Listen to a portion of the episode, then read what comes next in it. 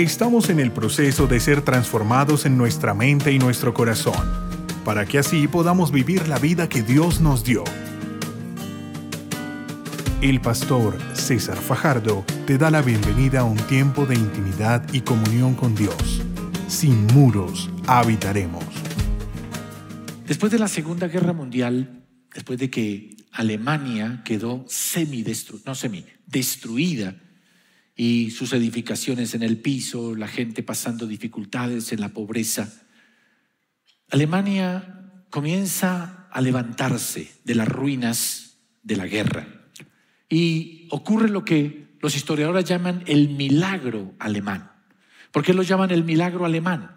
Porque después de ser una nación que perdió la guerra, que perdió sus jóvenes, que muchas mujeres quedaron viudas, que quedaron en la pobreza, que se les impuso una condición de posguerra muy fuerte, empezaron a levantarse. Y empezaron a levantarse, ¿por qué? Porque ante todo decidieron que iban a aprovechar los tiempos de paz. ¿Qué iban a aprovechar? Ahora que hay paz, podemos edificar y comenzaron a restaurar sus calles, sus edificios, comenzaron a proponerse activar sus empresas. Es más, para eso tanto empleados como dueños de las fábricas y gobierno se pusieron de acuerdo para dar unos salarios que le permitieran a los empresarios seguir invirtiendo, al gobierno unas facilidades a las empresas para que todos pudiesen avanzar. Y con esa mentalidad de trabajar juntos, de educarse, de capacitarse, de crear innovación, sobre todo un énfasis en las exportaciones, Alemania rápidamente se convirtió en una potencia económica en el mundo. ¿Por qué razón? Sencillamente porque entendió que era, habían momentos claves que se tenían que aprovechar. Y especialmente esos momentos, ¿cuáles son? Cuando uno tiene paz. ¿Cuando tiene qué cosa? Entonces, cuando nosotros hablamos de paz, estamos hablando de esos espacios en los cuales Dios nos permite avanzar, Dios nos permite ir hacia adelante, pero hay una expresión en la Biblia que dice que Dios nos da una paz que sobrepasa qué? Todo entendimiento, o sea, va más allá de lo imaginable. En realidad, la palabra paz en la Biblia es una palabra interesante porque no significa que Paz es que yo estoy bien con mi vecino y no tengo problemas o no tengo enemigos. No, paz abarca estar bien en todas las áreas de nuestra vida. ¿Cuánto le gustaría estar bien en todas las áreas de su vida? Por eso necesitamos tener paz. Por eso los judíos se saldeban de chalón. Chalón es paz. Y chalón significa, no es que no tengas enemigos, no. Chalón significa que estés con bienestar en todas las áreas de tu vida. Y uno dice, bueno, ¿y cómo hago yo para tener esa paz?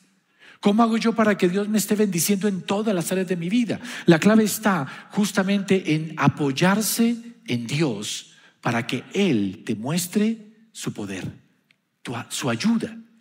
Hoy vamos a aprender de cómo nosotros podemos obtener esa paz, los beneficios que trae. ¿Qué pasa cuando nosotros no nos estamos apoyando en Dios. Y sobre todo, realmente, cómo es que en este año usted y yo nos tenemos que apoyar en Dios. Vamos a aprender rápidamente de un rey de Israel que se llamaba Asa. ¿Cómo se llama ese señor? Asa. Y este Asa fue un hombre que comenzó a reinar. Y desde que comenzó a reinar, comenzó con un propósito, el propósito de voy a hacer las cosas bien. El verso 14 de Segunda de Crónicas dice específicamente, y Asa hizo lo bueno y lo recto. ¿Qué fue lo que hizo Asa? Bueno y recto. Hay que entender eso. Usted puede hacer algo que es recto, pero no necesariamente es bueno. Y hay cosas que son buenas, pero no necesariamente rectas. Entonces lo que dice la palabra es que él comenzó con una actitud de voy a hacer las cosas bien, de tal manera que sea lo justo, y lo, y lo honesto, lo transparente. Y dice que entonces él empezó a tener éxito. Y, tuvo paz porque dice, Dios le dio paz y comenzó a fortalecerse, porque usted entender eso, tiempos de paz en que estoy bien deben aprovecharse para uno fortalecerse. Y él comenzó a fortalecerse militarmente, en estructura en el país, en la adoración a Dios, en tiempos de paz, él buscó a Dios con todo el corazón. ¿Y eso de qué le sirvió? Justamente cuando estaba en ese proceso de buscar a Dios, se levantó un enemigo. Un ejército de etíopes vino a atacar Jerusalén, vino un millón de soldados, más 300 carros de guerra. Eso significa que vino un ejército muy numeroso y muy bien dotado de armamento para destruir Jerusalén. Y uno diría, grave, este man la va a pasar mal. Pero él dice que él se apoyó en Dios y él dijo una oración que más adelante vamos a ver, donde él dice, Señor, tú puedes dar la victoria con pocos o con muchos. Y nosotros en ti nos apoyamos. ¿Qué hizo Asa? ¿Qué hizo cuando vio un ejército de un millón de hombres? Cuando su ejército era inferior y más pequeño, ¿qué hizo? Se apoyó en Dios y Dios le dio la victoria. Entonces viene un profeta y le dice, aproveche este tiempo. Y Asa aprovechó el tiempo de paz y todavía se fortaleció más. Pero al final de sus tiempos, eso pasa, después de viejos se vuelven mañosos. Al final de sus tiempos vino otro rey a atacarlo, el rey de Israel. Y dice la palabra que en lugar de fortalecerse en Dios, se fortaleció fue en el rey de Siria. Y entonces vino un profeta, y así como un profeta lo animó cuando él hizo bien, este también vino y le corrigió. ¿Cuántos saben que necesitamos que alguien nos corrija? Dígale que está a su lado, déjate enseñar, déjate corregir. ¿Qué tienes que hacer? No los escuché, ¿qué tienes que hacer? Dejarte corregir. Y vino el profeta y le dijo, cuando usted confió en el Señor, se apoyó en el Señor frente al ejército de los etíopes, usted venció de manera increíble. Dios le dio una victoria impresionante. Ahora, ¿por qué ha decidido confiar en el hombre? Y la bendición que tenía se le será quitada por cuanto ahora te apoyaste en el hombre. Y ahí es donde vamos a conocer un aspecto muy importante de Dios, que yo quiero que usted lo tenga en cuenta. Dice, porque los ojos del Señor recorren toda la tierra para fortalecer a los que tienen el corazón totalmente comprometido con Él. ¿Cómo dice el versículo? Los ojos del Señor recorren toda la tierra. ¿Para qué? ¿Para qué cosa? ¿A quién? Al que tiene el corazón completamente comprometido con Él. ¿Cuántos quieren que el poder de Dios esté a favor de ustedes? Los respalde, nunca los deje en vergüenza, les dé victoria en todas las cosas. ¿Cuántos lo quieren de todo corazón? ¿Qué necesita? Comprometerse o apoyarse totalmente en Dios. ¿Por qué razón? Porque si nosotros nos apoyamos en Dios, eso trae grandes bendiciones para nuestra vida. Eso va a traer grandes bendiciones. La Biblia enseña que cuando Asaf estaba en esta guerra frente a los etíopes, menos soldados, menos capacidad, es decir, se sentía inferior. No tenía los recursos, no tenía las posibilidades de hacer las cosas con éxito, pero él sabía a dónde acudir, en quién apoyarse para salir adelante. Yo no sé cómo sea su situación en este momento financiera, familiar, física, de salud, de trabajo. A veces sentimos que nos falta, que no tenemos todo lo que debiéramos tener. Y a veces asumimos de que, que eso se tiene que quedar así. Pero lo que la palabra nos enseña es que nosotros debemos acudir a Dios porque Él es la fuente sobre la cual nosotros obtenemos todo lo que anhelamos. Por eso dice que en medio de esa situación Asa clamó al Señor y dijo, oh Señor, para ti no hay diferencia alguna entre dar ayuda al poderoso o al que no tiene fuerzas. Ayúdanos, oh Señor, Dios nuestro, porque en ti nos, ¿en ti qué? Nos apoyamos y en tu nombre. Es decir, no por, por cuenta propia, no porque me parece, sino en obediencia a ti, guiados por ti, venimos contra este ejército. Y mire lo que pasa entonces, por apoyarse e ir en el nombre de Dios. Dice, y dice, y tú eres Dios y no prevalezca el hombre contra ti. Y el Señor deshizo a los etíopes delante de Asa y delante de Judá, y huyeron los etíopes. Amén y amén. ¿Qué tuvo Asa a Israel o, o Judá por apoyarse en Dios? ¿Qué tuvieron? La victoria.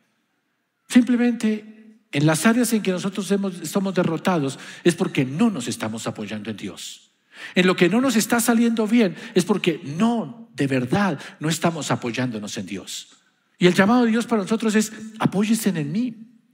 Y el resultado de que nos apoyemos en Dios es que Dios nos da entonces ese momento que llamamos paz, bienestar, como que las cosas comienzan a fluir. ¿Sabe qué es lo triste que yo encuentro en muchos cristianos? Es que cuando les está yendo bien, tienen comida, tienen techo, tienen salud, tienen buenos amigos, la gente los busca porque están teniendo éxito, usan esos tiempos para alejarse de Dios, para apartarse de Dios. Y en realidad Dios nos da esos tiempos para que nosotros nos fortalezcamos en la relación con Él. De verdad lo busquemos, porque son los tiempos en los cuales nosotros debemos, al contrario, ser más agradecidos. ¿Cuántos están de acuerdo en que debemos ser más agradecidos con el Señor por todo lo que nos ha dado? Se le ha sido bueno. Te evitó problemas, dificultades, te ha sacado de luchas, te ha fortalecido. Entonces fortalece tu relación con Dios. Fortalece tu propia vida, aprendiendo, creciendo desafiándote. Yo estoy orando al Señor que este sea un año de avance para usted y para mí. Y que Dios nos permita fortalecernos. Y siendo fortalecidos, entonces vamos a construir. Dice que Asa se dedicó entonces en ese tiempo a construir mejor sus murallas, a mejorar la ciudad, fortaleció su ejército. ¿Por qué? Porque sencillamente tenía ese tiempo de bienestar. Yo hoy te digo a ti, y te lo digo en mi corazón, si no estás teniendo tiempos de bienestar, de paz, es porque no te estás apoyando en Dios. Pero si tú te apoyas en Dios, Él te dará esos tiempos en que las cosas comienzan a salir bien. Pero cuando las cosas comienzan a salir bien, ¿para qué es? Para fortalecernos en Dios, fortalecernos como personas y fortalecer la vida de otros. ¿Me escuchó o no me escuchó? Entonces, es así como nosotros avanzamos. ¿Cuántos estuvieron aquí antes de que este lugar estuviera así como está ahora? Todavía quedan de aquella generación algunos. Pero hermanos, cuando llegamos aquí llegamos realmente con angustia. No teníamos un lugar donde congregarnos, nos tocó irnos a un sitio totalmente abandonado, lleno, aquí afuera dormía gente eh, que consumía drogas, todo este lugar lleno de prostitución. Aquí en toda la esquina teníamos un lugar de prostitución. Nos tocaba contratar un bus que nos sacara la gente hasta la Caracas en, en, las noches de casa de oración, porque aquí para arriba no se podía subir porque atracaban. Y eran tiempos de lucha, de angustia, y no podíamos avanzar mucho. Pero comenzamos a buscar al Señor y muchos saben que aquí pasamos horas de oración y nos apoyamos en Dios y vino los tiempos de paz se fueron lugares de prostitución, comenzó a cambiar el sector, los vecinos comenzaron a ser buena gente con nosotros y que aprovechamos esos tiempos, cambiamos este lugar. Y empezamos a esto. Y yo sé que tenemos todavía tiempos de paz y los usaremos para avanzar, para conquistar, para derrotar al enemigo, para hacer cosas más excelentes, para levantar el nombre del Señor Jesucristo. Porque el Señor nos va a dar la victoria. Dios nos ha dado la victoria. Y tenemos que levantarnos en esa dirección. Pero necesito que usted también entienda que no apoyarse en Dios es un lío. Y eso lo vivió Asa también. Asa es el ejemplo típico del hombre que se apoya en Dios y ve la bendición. Y no se apoya en Dios y ve la situación adversa. Cuando él, el rey de Israel viene y lo ataca, él se le olvidó de apoyarse en Dios como lo hizo con los etíopes. Y en lugar de eso, ¿qué hizo? Fue y se refugió en el rey de Siria. Y dice que entonces la cosa le salió bien porque el rey de Israel no siguió atacando, pero al Señor no le agradó que usted se apoye en otro ser, en otra persona. ¿Escuchó eso? Dios es celoso. Y si usted se va a apoyar en Dios, lo tiene que hacer con todo el corazón. Y lo que hizo Asa fue tomar del tesoro que tenía en el templo. Imagínate, se sacó las cosas del templo para dárselo al rey de Siria.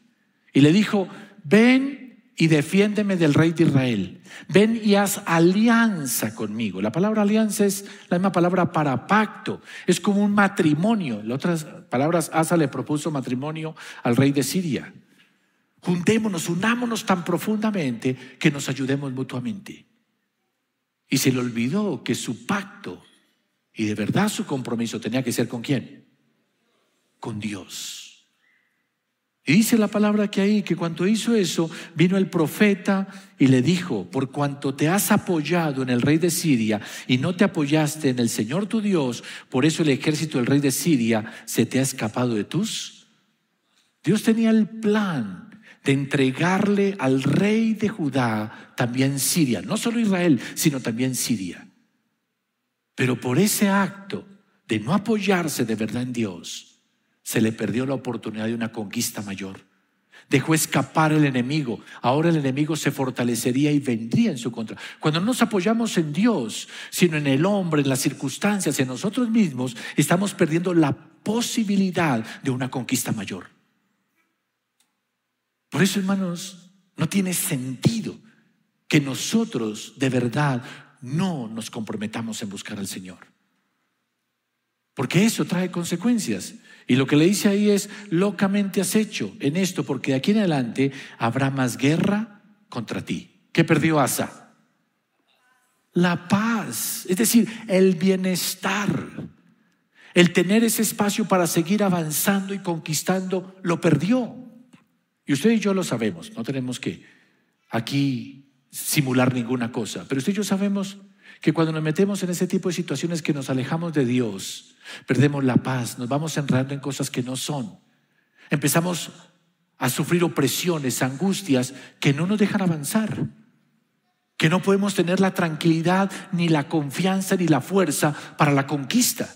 Y eso es lo que dice la palabra, que Asa perdió eso porque decidió apoyarse en los hombres antes que en Dios.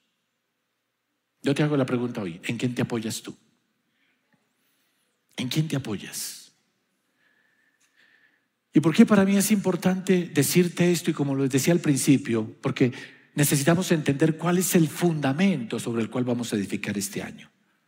Y creo que la palabra es muy específica al decirnos a usted y a mí, de que si nosotros queremos un año de bienestar, un año en el cual podamos avanzar económicamente, como familia, en mi profesión, en el ministerio, en lo que estoy haciendo para el Señor. El Señor me pueda levantar y pueda ser de influencia. La única forma es que nosotros decidamos apoyarnos en Dios. Apoyarnos en Dios. Y apoyarnos en Dios significa, como lo leímos al principio, comprometernos con Él de todo nuestro corazón. ¿Qué es apoyarse en Dios? Comprometerse. Por eso yo quiero que usted vea algunos de los puntos de lo que significa y le ponga bien cuidado, qué significa realmente apoyarse en Dios para poder ver su poder. Dice que un profeta cuando él vino a ganar la, la victoria a los etíopes y él tuvo la victoria, el Señor le dice, te voy a enseñar, después de que te he dado esta victoria, te he dado bienestar, ¿qué tienes que hacer para de verdad apoyarte en mí? Dice que él, le dijo, ese profeta, que viniera y buscara al Señor y se comprometiera el corazón con él. Y dice que entonces Asa oyó este mensaje de Azarías el profeta, se armó de valor, quitó los ídolos detestables de la tierra de Judá y de Benjamín, así como de las ciudades que había conquistado en la zona montañosa de Efraín. Además, reparó el altar del Señor que estaba frente a la antesala del templo del Señor. Quiero hacer énfasis en esta última parte. Además, reparó el altar del Señor. ¿Ok? Si vamos a analizar rápidamente este versículo, apoyarme en Dios Comprometerme con Dios, ¿qué significa? Número uno, entendimos lo que él hizo al principio. Dice, decidió hacer lo bueno y lo recto. Usted no puede hablar de apoyarse en Dios y sigue mintiendo. Hoy a mí me impresiona muchos jovencitos. Tienen una habilidad para mentir. Llevan una doble vida que aún ni los mismos padres tienen idea de lo que sus hijos hacen, de lo que están viendo. Y algunos de ustedes decir, nunca me van a descubrir. Yo conozco hombres muy hábiles. El otro día hablaba con una persona que me decía, no, estamos tristes, pastor, mi papá falleció. Dije, sí, es que eso es duro. Dice, no, es que lo duro no es que se haya muerto. Lo duro es que él llevaba con una persona 30 años, con otra mujer, y ni mi mamá ni nosotros sabíamos. Y tal vez ese hombre se jactaba diciendo, yo soy bueno, no me pescaron. Me morí, nunca descubrieron que yo tenía otra mujer. Hermanos, eso es lo que a Dios no le agrada. Dios quiere que comencemos el año diciendo, no, yo voy a hacer lo recto. Y yo sé, hermanos, que hay momentos en que hemos vivido cosas que no son, que ando tibio, pero hay que momento de tomar la decisión. Voy a hacer lo bueno y lo recto delante del Señor. Yo les hago la pregunta, ¿usted está dispuesto este año de verdad a hacer lo bueno y lo recto delante del Señor? No muchos levantan la mano. Pero hermanos, si usted no toma esa decisión, de verdad no se está apoyando en Dios. De verdad no se está comprometiendo con Él, pero todo comienza con ese compromiso, Señor, de, no, yo tengo que hacer. Y a veces uno tiene que decir, esto está mal, tengo que hablar con esta persona, yo tengo que decir que no va a seguir con esto, tengo que romper con esta relación, tengo que devolver esto, tengo inclusive que renunciar a ciertas cosas. Pero si tú no lo haces así, llegará el momento en que el Señor entonces, viendo que tú no te apoyas en Él, te quitará la ayuda. Y ahí es donde vendrá que se pierde la paz y que entonces nos vamos a meter en líos. ¿Me escuchó o no me escuchó? La segunda cosa que dice el versículo es que Asa entonces quitó los ídolos. ¿Qué quitó Asa? Ídolos. El ser humano tiende a confiar en algo, tiende a apoyarse en algo. Y es ídolo cuando el apoyo no es Dios, cuando el compromiso no es con Dios. Yo escucho personas que dicen, ah, ¿qué quiere? ¿Que entonces que deje mi trabajo? No, no tienes que dar tu trabajo, pero tu trabajo no es el Dios que te va a dar la victoria. Tu trabajo no es lo que va a restaurar tu familia. Tu trabajo no es lo que te va a dar tu salvación eterna.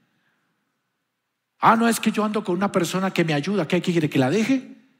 Esa persona Tal vez sea un instrumento que Dios usa, pero no es tu Salvador, no es tu Redentor, no fue el que fue por ti a la cruz del Calvario. Y mire, el ser humano es dado a los ídolos. Jóvenes con un apego por un amigo que les está dañando la vida, que los está arrastrando a lo malo, lo hace rebelar contra los padres, pero no sueltan ese amigo. Y siguen ahí. Personas pegadas a un vicio que saben que les está destruyendo a una adicción que les está robando el tiempo y no la sueltan. Y yo puedo darles aquí una lista impresionante de ídolos que los seres humanos tienen, hobbies, relaciones, amistades, trabajo, profesión, aún ellos mismos. Pero si vamos realmente a apoyarnos en Dios, ¿qué hay que hacer? ¿Qué hay que hacer? ¿Qué hay que hacer? Dígale que está a su lado, vaya quitando los ídolos. ¿Vaya qué? Quitando los ídolos. Luego dice que entonces él, dice, cuando Asa oyó este mensaje, se armó de valor. Ahí es cuando él decide obedecer la palabra. Apoyarse en Dios es cuando nosotros decidimos, voy a buscar en la palabra respuestas. Yo voy a confesarles algo, hermanos. Soy muy inclinado a leer, a buscar cosas nuevas, estrategias y un montón de cosas. Y Dios constantemente me tiene que decir, mira, por ahí no es el camino, es mi palabra. Y Dios siempre me está dando, métete con mi palabra, busquen mi palabra. Por lo tanto, yo le digo a ustedes, hermanos, está bien, aprenda aquello, pero si hay un ancla segura, algo que realmente le pone la victoria a ustedes, escuche la palabra de Dios. Yo espero que lo que hoy yo estoy enseñando de la palabra de Dios quede en su corazón y de verdad usted lo ponga en práctica. Porque si usted lo pone en práctica, se va a asegurar que el Señor le dé la victoria, que el poder del Señor esté a favor suyo. Porque como dice la palabra, Dios recorre la tierra con su mirada. ¿Qué anda buscando el Señor? ¿Qué busca el Señor? Hombres de corazón perfecto. ¿Por qué? Porque decían hacer lo bueno, lo correcto, porque sacaron los ídolos de su vida, porque ahora están dejándose dirigir por su palabra, oyen y obedecen la palabra de Dios. Y adicional a eso, dice que luego de eso, dice, restauró la adoración, levantó el altar y trajo ofrendas a Dios. Reparó el altar. Era increíble, Asa buscaba al Señor, pero el altar estaba destruido, el templo estaba abandonado. Y en un pasaje de la escritura dice que Asa, después de que le habló ese profeta, reunió un montón de gente y los convocó y los puso a que adoraran al Señor. Dice, después Asa convocó a todo el pueblo de Judá, de Benjamín, junto con la gente de Efraín y Manasés, Simeón, que se habían establecido entre ellos, pues muchos de Israel se habían mudado a Judá durante el reinado de Asa cuando vieron que el Señor su Dios estaba con él. Cuando él hace lo justo y lo correcto, quita los ídolos, comienza a obedecer la palabra, entonces Dios se manifiesta entre ellos. Y Asa usa esa manifestación del poder de Dios para restaurar el altar, la adoración. Yo estoy convencido que este año, hermanos, si queremos de verdad que Dios nos bendiga, tenemos que restaurar la adoración al Señor. Una de mis prioridades, te lo voy a confesar aquí, mi primera predicación del año, y yo les digo, uno de mis énfasis este año es vamos a restaurar el culto. Vamos a restaurar esta reunión, la vamos a levantar a otros niveles, a otra dimensión. ¿Por qué? Por usted, sí, en parte por usted, pero ante todo por el Señor Jesucristo, porque Él merece lo mejor. Y yo necesito que usted, así como hizo el pueblo de Israel, que dice, se movieron, se fueron a Jerusalén, aunque estaban en, en el reino de Israel, se vinieron a Jerusalén y vinieron a apoyar y trajeron cada uno sus ofrendas y cada uno trajo su adoración. Y dice la palabra que se comprometieron con Dios y lo hicieron de todo corazón que lo iban a buscar. Este año yo sueño con empezar a levantar una reunión aquí eh, de la iglesia donde adoremos al Señor con pasión, escuchemos la palabra del Señor, tengamos testimonios, nos reunamos juntos, celebremos hermanos, porque en realidad los tiempos de paz, los tiempos en los que buscamos al Señor, una cosa importante es volver a restaurar el altar de la adoración. Entonces, el hombre que se apoya en Dios, ¿qué hace? Número uno, ¿qué hace?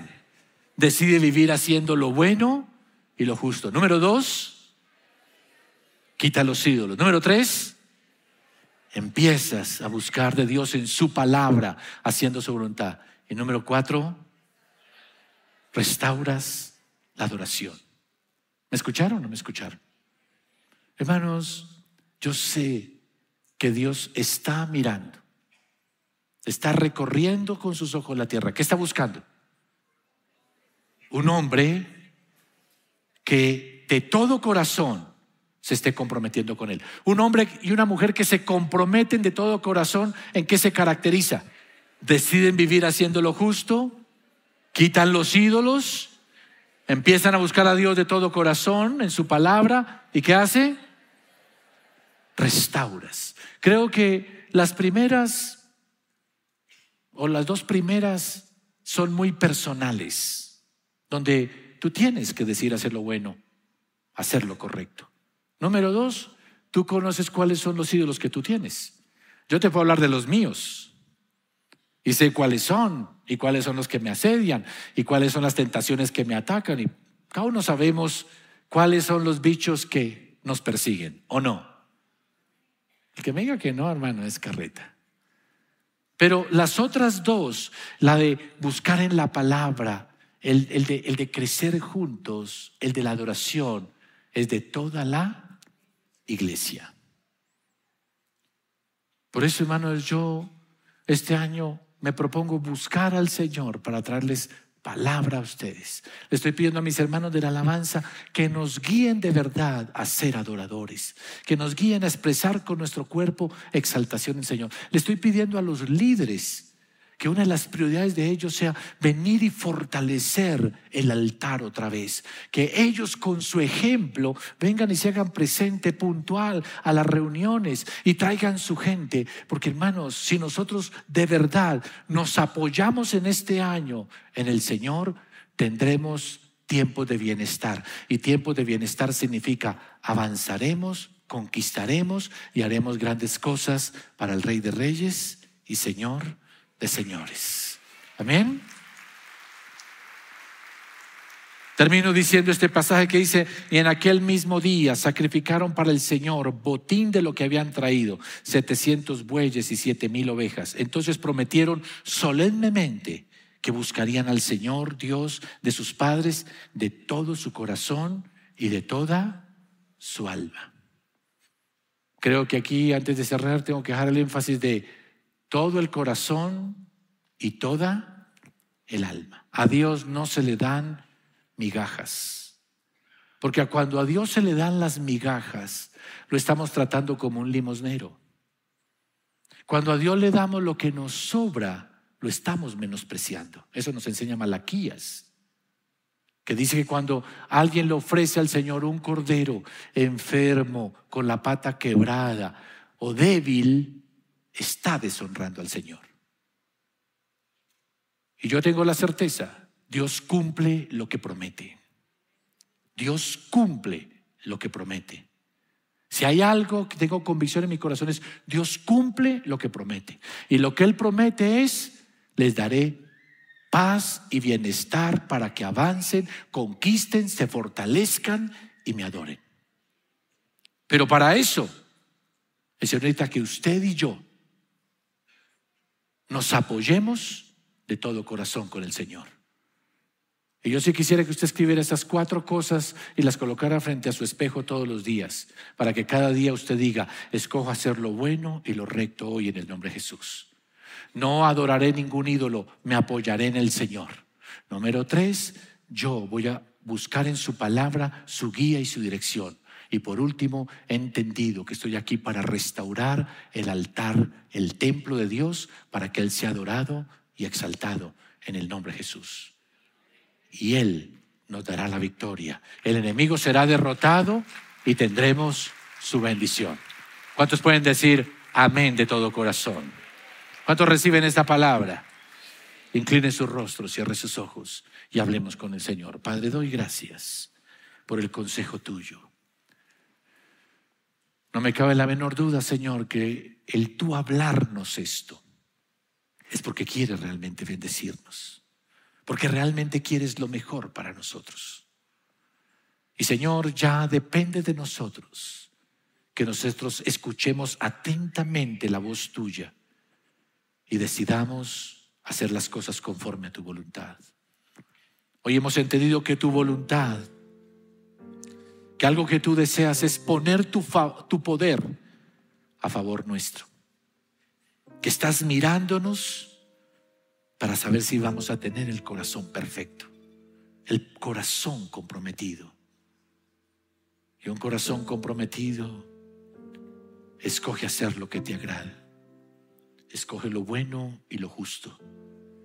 Desecha los ídolos porque decides solo confiar en ti. Decide que la guía y dirección de su vida va a ser tu palabra. No solamente entenderá tu palabra, sino que la pondrá por obra. Y nos comprometemos a restaurar el altar, el lugar de adoración. Señor, queremos tener corazón perfecto. Dígale eso al Señor de verdad. Dígale, quiero tener ese corazón para que tu favor, tu poder se ponga de mi lado y que este sea un año de bienestar en el nombre de Jesús. Para que en este año de bienestar, de paz, avancemos. Cada familia pueda avanzar, cada familia pueda ser restaurada, cada joven pueda encontrar el propósito para su vida y conectarse contigo. Cada persona pueda ser restaurada sentimentalmente, financieramente, en cada área de su vida, conforme a lo que tú prometes. Por eso, Señor Jesús, Ven a nuestra vida, ven a nuestro corazón y llénanos de tu presencia. Repita conmigo en voz alta y bien fuerte, diga, Señor Jesús, en esta hora abro mi corazón y anhelo, Señor, que tú me des tu paz. Esa paz que viene cuando tú vienes a nuestros corazones. Por eso en este día te recibo como mi Señor y mi Salvador. Ven a mi corazón. Quiero salir de este lugar con Cristo en mi vida. Si deseas conocer más sobre nuestro ministerio, ingresa a sinmuros.org y recuerda seguir a César Fajardo en Instagram y Twitter como arroba César Fajardo SM.